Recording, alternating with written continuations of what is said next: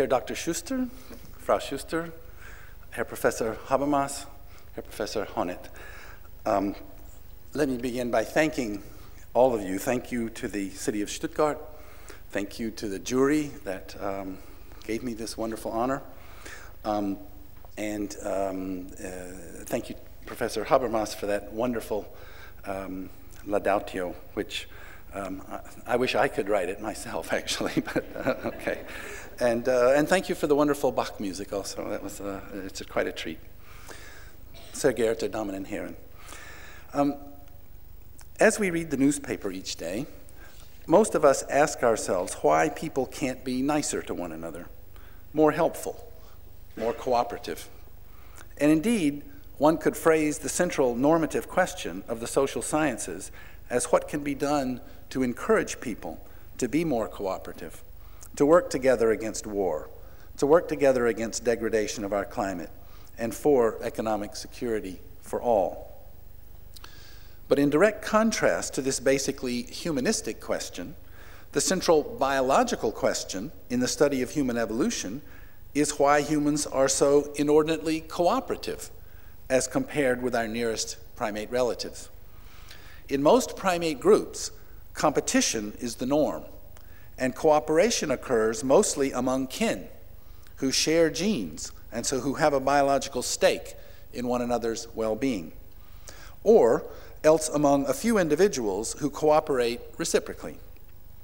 But humans truly sacrifice for one another on a very large scale, and not just with kin. We donate blood for unknown others.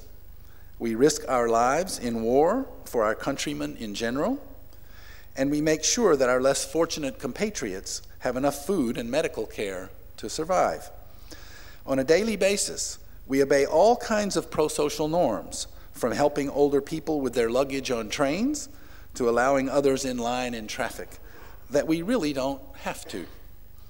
And when we do breach some pro social norm, like not doing our part in a collective enterprise, we feel guilty or ashamed, a sure sign that Mother Nature has crafted us to be cooperative. In support of this way of looking at things, in, in recent research by our team in Leipzig, we have demonstrated three kinds of altruism that seem to come naturally to even very young children, and before much socialization has taken place. First, when 14 month old infants observe a stranger having trouble fetching an out of reach object, or struggling to open a cabinet, or needing to move something with his hands full, these infants, some barely walking, none talking, all of them in diapers, quite often toddle over and help. Importantly, they do not help more often if they are directly rewarded. That's one of our experiments. You reward them, it doesn't make any difference. They do it for their own reward. And indeed, if one gives them material rewards for helping, like candies or something, and then take these rewards away, the infants subsequently help less. The reward seems to have actually undermined their natural intrinsic motivation. It seems that Rousseau, not Hobbes, was right in the first place. Humans are born helpful. A second line of research concerns cooperative communication, a topic near and dear to the heart of Professor Habermas. It comes so naturally to us that we do not think of it as altruism at all. But many times per day, every day, we humans inform others of things that are important or interesting to them, not to us. Thus, it would not be at all remarkable if after this ceremony someone would tell me that I left my coat behind in the lecture hall or that my child is searching for me in the lobby. But other primate species do not communicate for others helpfully in this same way. I know it's surprising, people don't believe me, but it's true. They are just not biologically built for it. Even their food calls, so when they find food they call, they're really just a way of having company while they eat as protection against predators. And their so called alarm calls are mostly about trying to frighten away the predator from themselves. For example, a mother with a child, if a, if a predator approaches in the direction of the child that's not near to the mother, she doesn't call. She only calls when it's coming near her and the child together. In our research with human infants, however, we have found that even before they use language, 12 month old infants will assist an adult by, for example, pointing to the, uh, to the hidden location of some object she's searching for, with no motivation to have it for themselves, but only to inform the adult helpfully of its location. Infants also understand quite readily when someone points to the location of a hidden toy for their benefit, whereas chimpanzees do not even comprehend such informational generosity. Finally, we have also observed in our studies that human children are especially skillful and motivated to collaborate with others.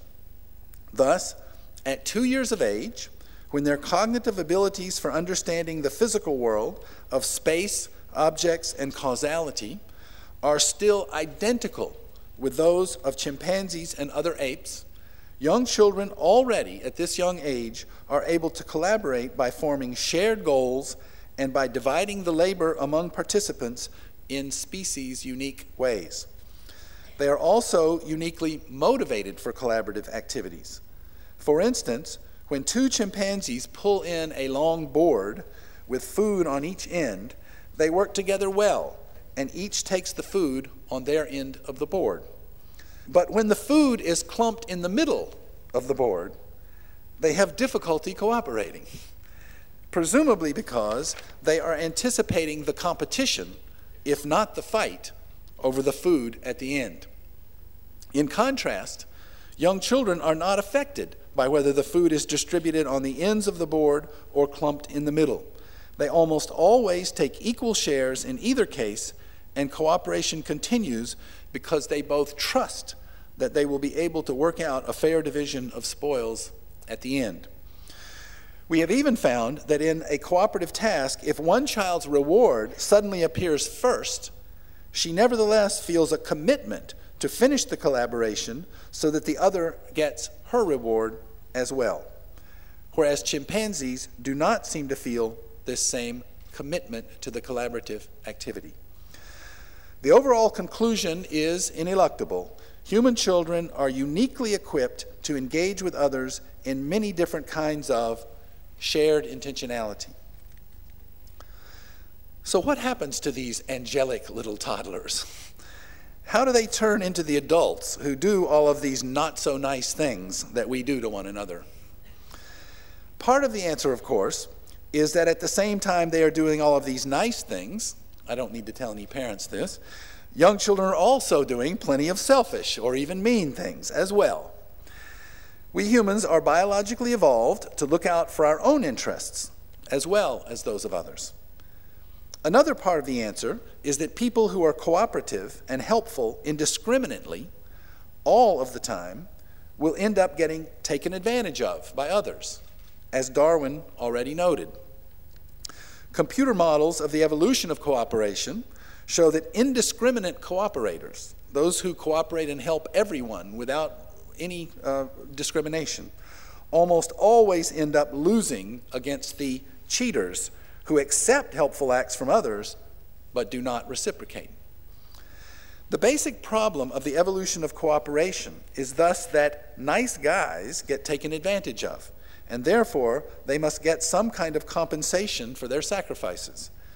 More than any other primate species, humans have overcome this problem through a variety of mechanisms, such as reciprocating cooperative acts, underlain by feelings of gratitude and obligation, forming reputations of others and the self as cooperators, and caring about these reputations, sometimes underlain by feelings of pride at being a good citizen, and creating pro social norms about good behavior that everyone in the group will enforce on others through disapproval, if not punishment, and will enforce on themselves through feelings of guilt and shame when they do not cooperate. By all accounts, these mechanisms worked beautifully for the vast majority of our evolutionary history as hunters and gatherers. Modern hunter gatherer groups live in very egalitarian societies where no one starves unless everyone starves, and pretty much everything is shared equally. And anyone who does not behave in these ways is sanctioned or even ostracized from the group.